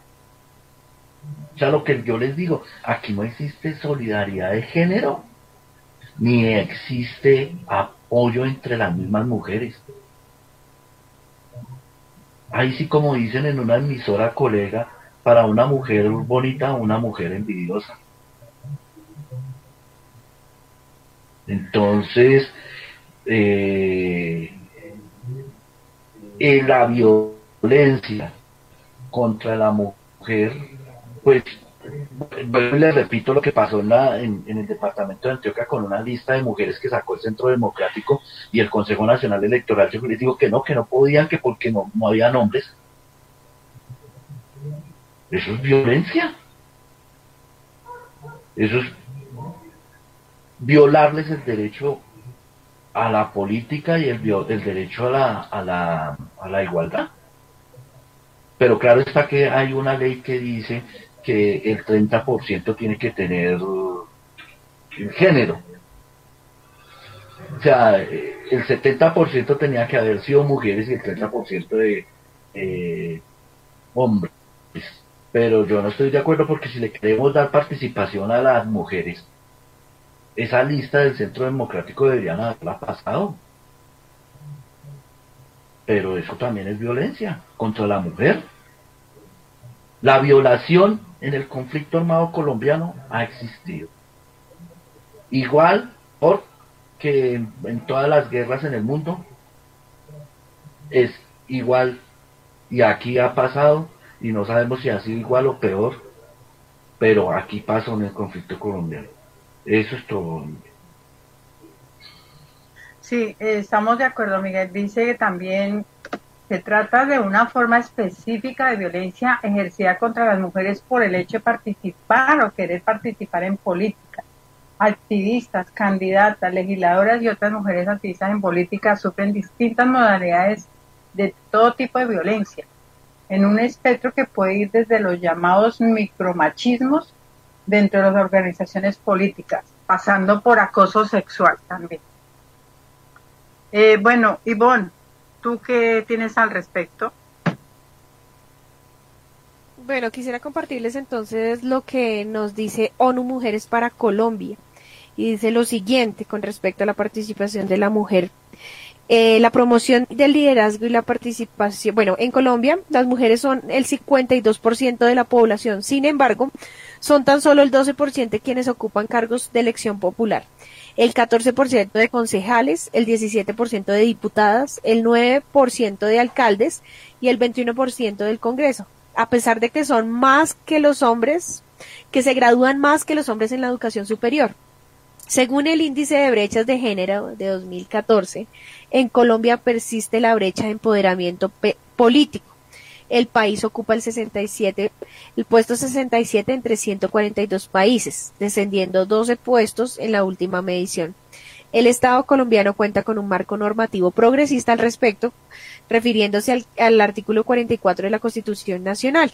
Sin embargo, son pocos los espacios que tiene la mujer de participación. Entonces, en ese sentido, pues las cifras son evidentes. Acá se desconoce, digamos, el papel fundamental que juega la mujer en el desarrollo político y social de un país, eh, político, social y económico de un país, y sigue estando relegada frente a, a esa participación. Además, se generan todo tipo de obstáculos para que, obstáculos, por ejemplo, como la violencia política, obstáculos, por ejemplo, como la eh, el exceso, digamos, de mm, trámites, me olvida en este momento la palabra concreta, eh, para que tenga que acceder, por ejemplo, a un cargo público, para que pueda acceder, digamos, a, a un trabajo en una empresa privada, porque se les exige demasiadas cosas, incluyendo allí el derecho fundamental de ser madre, cuando usted lo primero que le piden en su trabajo es que eh, tenga un examen donde diga que no está embarazada para precisamente evitar todo ese tipo de gastos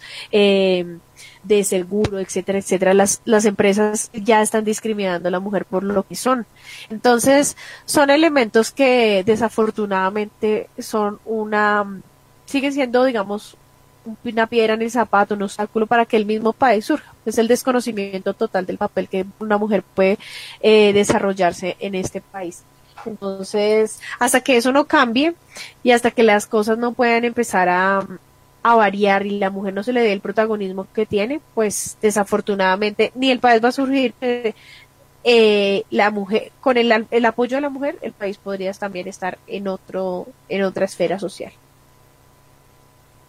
Gracias, Ivonne. Sí, realmente la mujer a veces tiene mejores ideas y, y, buena capacitación para ejercer cargos públicos y bueno, no la dejan progresar en ese sentido.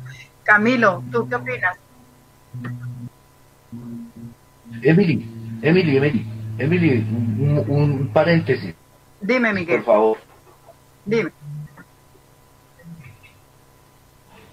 Lo que dice Ivonne hay que agregarle otra cosa, que en la, en la, en la empresa privada el, la remuneración es inferior la de la mujer a la del hombre.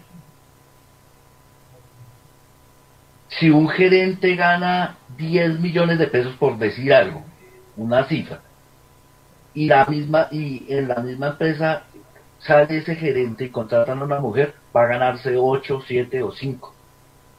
Si, eh, si Ivonne tiene, nos pudiera eh, mm, explicarnos un poquito más sobre esto, porque pues, o sea, sé de esto, pero no podría, pues Ivonne lo tocó ahí tangencialmente, no sé.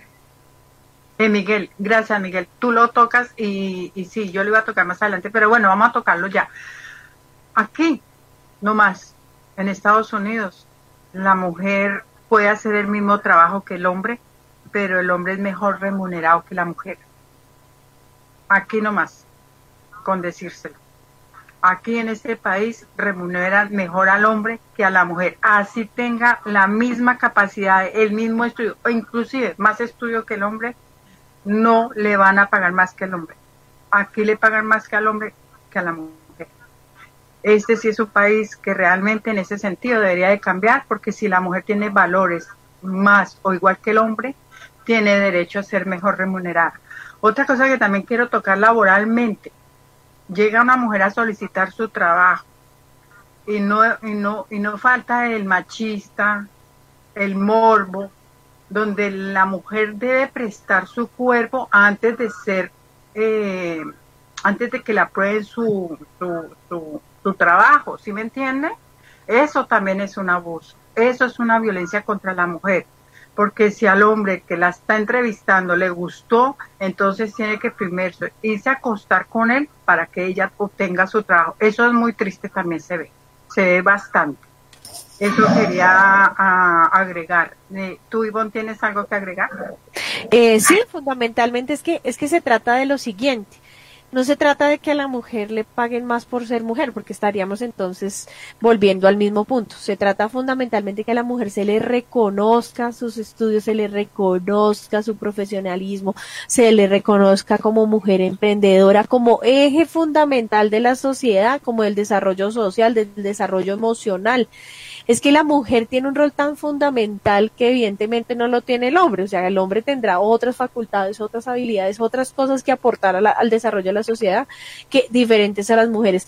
Entonces se trata es que se le reconozca a ella todos los esfuerzos que hace y todos los aportes significativos que hace el desarrollo, por ejemplo, de la familia, al desarrollo fundamental de, de valores en sus hijos e, ese es el punto fundamental. No sé, Miguel estaba preguntando algo acerca que dieran mucho más datos.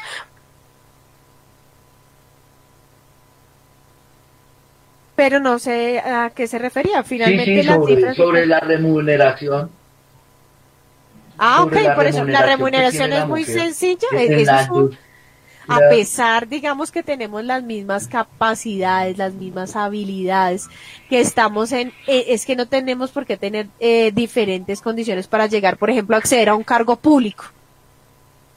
Pero entonces, eh, ¿a quién eligen? Eligen al hombre. ¿Por qué? El empleador sabrá por qué.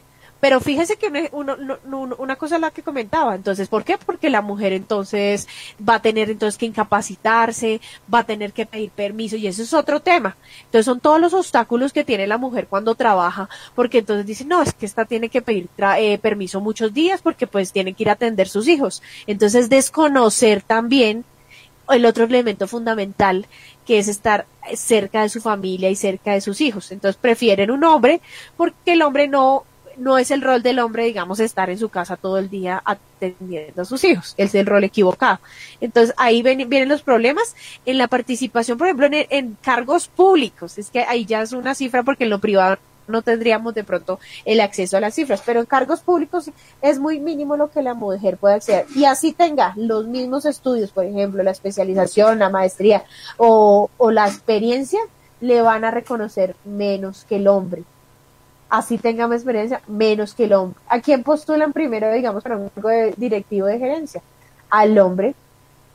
Pero eso también es, que es muy importante mm, que, los oyentes sepan, los de la mesa, que es más que todo, cuando, bueno, estos en cargos públicos que Ivonne que lo explicó, pero eh, en las empresas se evidencia, dado de que eh, una mujer es más costo para el empleador. ¿Por qué? Dado que si una mujer, eh, pues eh, eh, ellas pueden quedar en embarazo, ya que en embarazo, pues el empleador tiene, debe por ley darle su tiempo de maternidad y tiene que ser remunerada, bueno, infinidad de cosas que pues, se carga cuando una mujer queda, queda en embarazo. y eso, si nos, si, nos, si nos metemos más a profundidad y estamos viendo más esto, podríamos decir también de que el machismo también impera directamente en lo que son las, son las empresas, ¿no, Emily? Exactamente, Juan Carlos, exactamente, el machismo. Lo que yo voy, que llega una mujer bien preparada a una compañía con toda su documentación y simplemente el que la va a entrevistar es un machista que ve a la mujer como un objeto y que dice, esta se acuesta conmigo y le doy su trabajo. Eso no debería ser así porque la mujer debería ser valorada por su esfuerzo, como dice Ivonne, porque ella también se esfuerza, estudia y muchas veces tiene muchos más estudios y más preparación que el hombre que está también solicitando el mismo trabajo y acceden a darle al hombre porque sí, en realidad no va, no va a infringir en muchos gastos a la compañía. El, hombre no va a pedir permiso para cuidar a los niños, ni para el embarazo, ni para el parto, ni, ¿sí me entiende? Eso es muy triste de verdad, Juan Carlos. Entonces, eh, bueno, eh, eh, vamos a hacer prácticamente como un preámbulo a lo que tú me pediste, escuchar que realmente lo que pasó con Claudia López, que esto pues se volvió viral directamente, esto lo encontré en las cuentas de Twitter de que varias personas y en Facebook donde ustedes pueden poner que, como dice Miguel, es verdad, las mismas mujeres son las encargadas de hacerle la corridilla, no sé cómo se podría decir, como la seguidilla a las mismas mujeres, ¿no? Entonces, eh, y, se encuentra, ese usted encuentra como título, em, los socialistas no entienden, o, otros títulos como los socialistas em, son brutos, cosas así que, son muy, muy, muy déspotas. Entonces, voy a dejarlos un momento. Perdóname un segundo, Juan Carlos. Es como tú dices, eh, la mujer es enemiga de... ¿Quién es el enemigo más grande de la mujer? La propia mujer. Nosotras mismas nos encargamos de destruirnos entre nosotras mismas. Eso es lo que tú quieres decir, ¿verdad? Sí, claro, obviamente. Ok, gracias. Ahora sí pasemos a, lo que tú nos estás diciendo. Sí, por favor, ya, ya les voy a reproducir, por favor, lo que es el, el audio para que nuestros eh, oyentes puedan escuchar y que ellos mismos tomen la, que la opinión. Eh, claro, pues claro está, ah, hay que entender de que, de que ese foro o, o, o, eh, ¿cómo, se llama eso, Miguel? No es un foro, es una, ay señor bendito, bueno, donde, donde los candidatos dan sus, dan sus propuestas, ¿se llama foro? No, eso se le llama como, eh, bueno, eh, donde están todos los candidatos dando todas sus propuestas, había una regla donde no podían invitar a la gente a que votaran por ellos. Un debate, un debate. Gracias, un debate. Eh, eh, no, o sea, no podían, ellos no podían como regla decir, no, voten por mí. Claro está que ella jamás dice eso, pero se invita a la gente a, a que los invita a, que ellos vayan a las urnas. Más no dice ella, no es por defenderla, más no dice, vamos a las urnas a que voten por mí, sí, o sea, hay que dejarlo claro, pero eh, se va a ver prácticamente esto muy. Entonces, por favor, ustedes mismos los oyentes pueden sacar sus propias conclusiones. Denme un momento, por favor.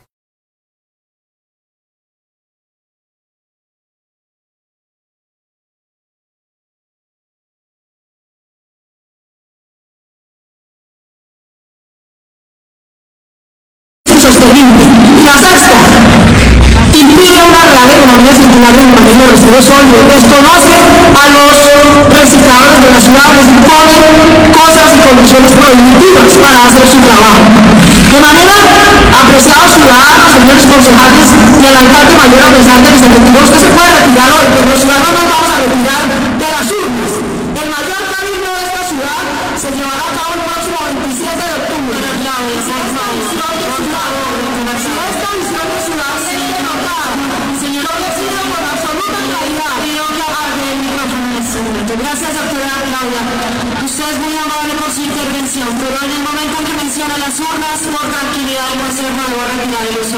de la.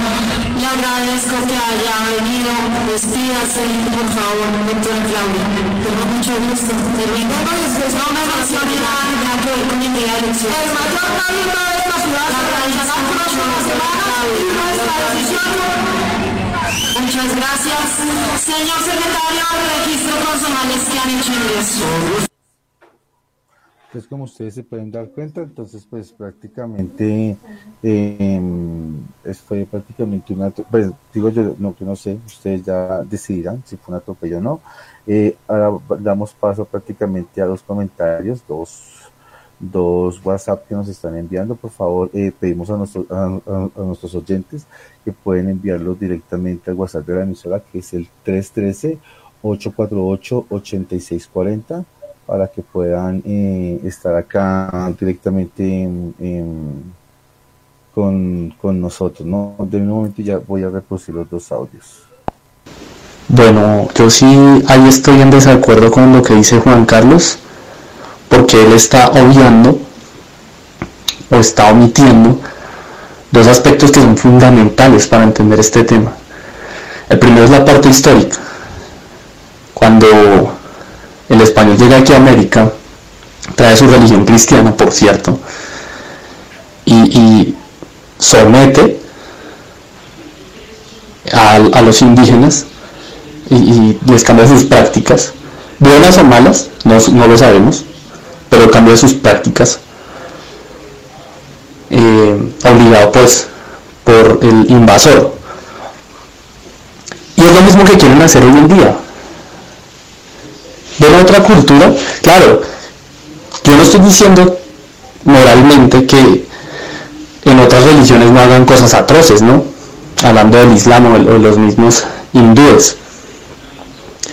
Pero estaremos haciendo lo mismo que hace 500 años, que es imponer nuestra moral, como nosotros la vemos, perspectiva occidental, sobre la, la de los demás, porque es que a nosotros nos parece que está bien. ¿Sí? Eso es de pronto lo que no entiende Juan Carlos en esa parte, que se relaciona con lo segundo y es lo cultural. ¿Sí? Yo puedo anular la cultura de otro pueblo, claro que ya se vio, se ha visto a lo largo de la historia o se combinan las culturas, de la cual surge una nueva. Pero no quiere decir que yo haga bien o haga mal eh, tratando de anular a otra cultura, sino es un eh, escenario histórico que hay que entenderlo. Pero si vamos a hablar de violencia contra la mujer, el, el primer, digamos, violentador, ah, estamos hablando del continente americano, obviando a las prácticas indígenas ancestrales, el primer violentador de la mujer fue la Iglesia Católica. Y de ahí el cristianismo, o sea, no, no los vamos a desligar. El protestantismo es la misma cosa que el, que el catolicismo, solo que empaquetado distinto. Pero, pero el primer violentador de la mujer es el cristianismo. Entonces, pues no, podemos ponernos a juzgar eh, otras religiones cuando la de nosotros, y digo la de nosotros es eh, por las mayorías colombianas, no porque yo la practique, eh, es el, que, el primero que violenta a la mujer históricamente. Entonces, pues yo creo que sí, eso es para reflexionar. Bueno, pues agradecemos a nuestros oyentes que nos mandan directamente sus WhatsApp. Ahora vamos para con, con, otra, con otro comentario, creo que es de que el mismo eh, oyente, se llama David. Vamos con el segundo. Me parece que la participante Ivonne está acumulando las cifras y los datos a su propio discurso. Me explico. El sistema democrático funciona con dos eh, características fundamentales. Una la representación y otra la participación. ¿Qué quiere decir esto? Que cualquier persona se puede presentar para ser elegido. Y a su vez cualquier persona puede votar, es decir, elegir a otro para que lo represente. A su vez ejerciendo su participación como ciudadano. Así es como funciona el sistema democrático. Desde los años 90, eh, finalizando los años 90, mujeres se han presentado a, cargos importantes. En este caso me refiero a Noemí Sanín, por ejemplo, que participó en las elecciones para ser presidente de la República. Entonces ahora, eh, o sea, la, gente quiere ahorita venir a decir que no, que es que no hay participación de las mujeres en los altos cargos. ¿No será más bien que algunas mujeres o no están muy preparadas para un cargo, digamos, tan importante como ser senador, o, sea, o cualquier eh, cargo de elección popular. ¿No será más bien que las mismas mujeres no votan, no confían, no dan su voto de confianza en otra mujer? ¿No será que algunas mujeres son más bien malas políticas? políticas? Yo creo que es por ese lado, porque lo que decían, a mí me parece una barbaridad, o sea, honestamente, que se propongan cuotas de género de 30%, porque eso ya no es una democracia. O sea, ya están eligiendo unas personas que yo no sé si son idóneas para esos cargos, que yo no sé quiénes son ni por qué están ahí. No, eh, a mí me parece eso un planteamiento ridículo, porque eso deja de ser democracia. ¿sí? Eso se convierte en otra cosa. Solamente por legitimar un discurso que actualmente eh, trata de abrirse paso a las malas, es el feminismo. No en todas sus eh, expresiones, pero en las más radicales sí. Me parece que las mujeres pueden llegar a un puesto o a un alto cargo por sus propios méritos y no porque les tengan que dar cuotas como si fueran eh, discapacitadas o, fueran menos. Entonces no, abran un espacio porque como no pudieron por las buenas, entonces toca por las malas. Yo creo que eso es un planteamiento demasiado absurdo. Bueno, pues esos son los comentarios que nos eh, llegan directamente de, de, de, nuestros oyentes de WhatsApp. Ah, pues, eh, gracias David por lo que nos acabas de decir es una buena retroalimentación. Yo considero que pues eh, lo que estás diciendo, eh, claro, es muy válido dado que es que eh, Colombia es el país que somos y, y, me gustaría pues, pues invitarte a que por favor entres a una página que se llama colombia.co y que entres directamente a un link que se llama Colombia eh, Multiétnica y Pluricultural. Fue una cosa hermosa.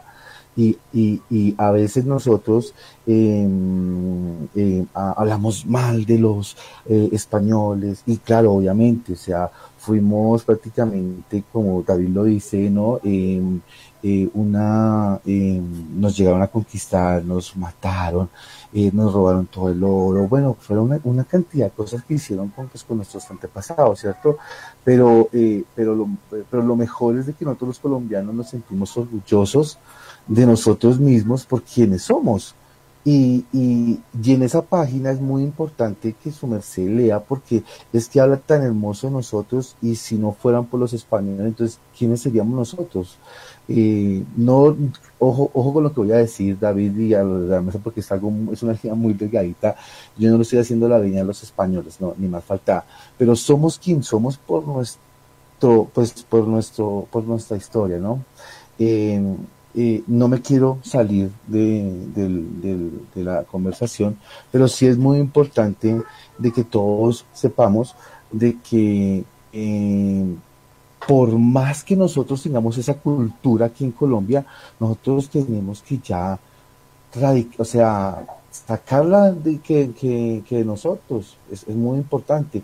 Entonces yo creo que, que, que sería bueno que pues eh, eh, podamos, eh, podamos eh, tener eso fuera que nuestros alcances de nuestra, de nuestra, de nuestras sociedades y sobre todo de nuestra familia, ¿no, David? Eh, Ivonne también te quiere decir algo, David. No, pues eh, gracias a David por sus aportes, pero preocupante que no podamos entender que todo lo que ha ganado las mujeres por ejemplo, el 30% fue una lucha que dieron las mujeres para que pudieran tener ese grado de participación en política. O sea, no, no se lo estaban pidiendo ni regalado, no, era que no lo tenían. Las mujeres no tenían ese, ni ese porcentaje de participación. Entonces, ¿qué tocó? Por medio de la lucha, al tratar de alcanzar al menos un 30%, es obligar al Estado a que le garantice el derecho de la participación a la mujer. Entonces, eh, creo que ahí sí diferimos bastante. Entonces, es el derecho que tiene la mujer fundamentalmente, que evidentemente no debería ser una cifra debería ser igual a la del hombre, no debería, pero son pocas luchas que han ganado las mujeres en la participación política de los países. Eh, otro elemento fundamental, claro, evidentemente hay muchas mujeres que se ocupan cargos públicos.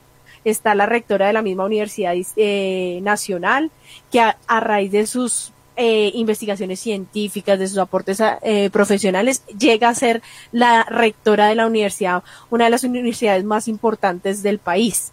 Muchas científicas que trabajan eh, en diferentes ámbitos de la investigación están allí. ¿Por qué? Por sus méritos. Entonces, claro que hay mujeres que cada día, por medio de su emprendimiento, de su desarrollo profesional e investigativo, llegan a ocupar cargos públicos, pero es mínimo para lo que realmente merece la mujer en este país y creo que pues ahí cortamos porque tenemos que dar inicio al cierre a Emily. Gracias. Eh, Emily, mire, eh, Emily, eh, yo quiero decir a David que eh, eh, con respeto que está como la vivienda, primero pegar en el lugar equivocado. Eso es ley. Eso no es antidemocrático, es ley. Es una ley constitucional donde todas las listas al Senado, a la Cámara de Representantes, al Consejo, a los consejos, a las asambleas, deben de tener un mínimo del 30% de participación de un género. O sea, el 70% hombres y el 30% mujeres, o el 70% mujeres y el 30% hombres. Eso es ley. Eso no es antidemocrático como él dice. Es una ley y existe.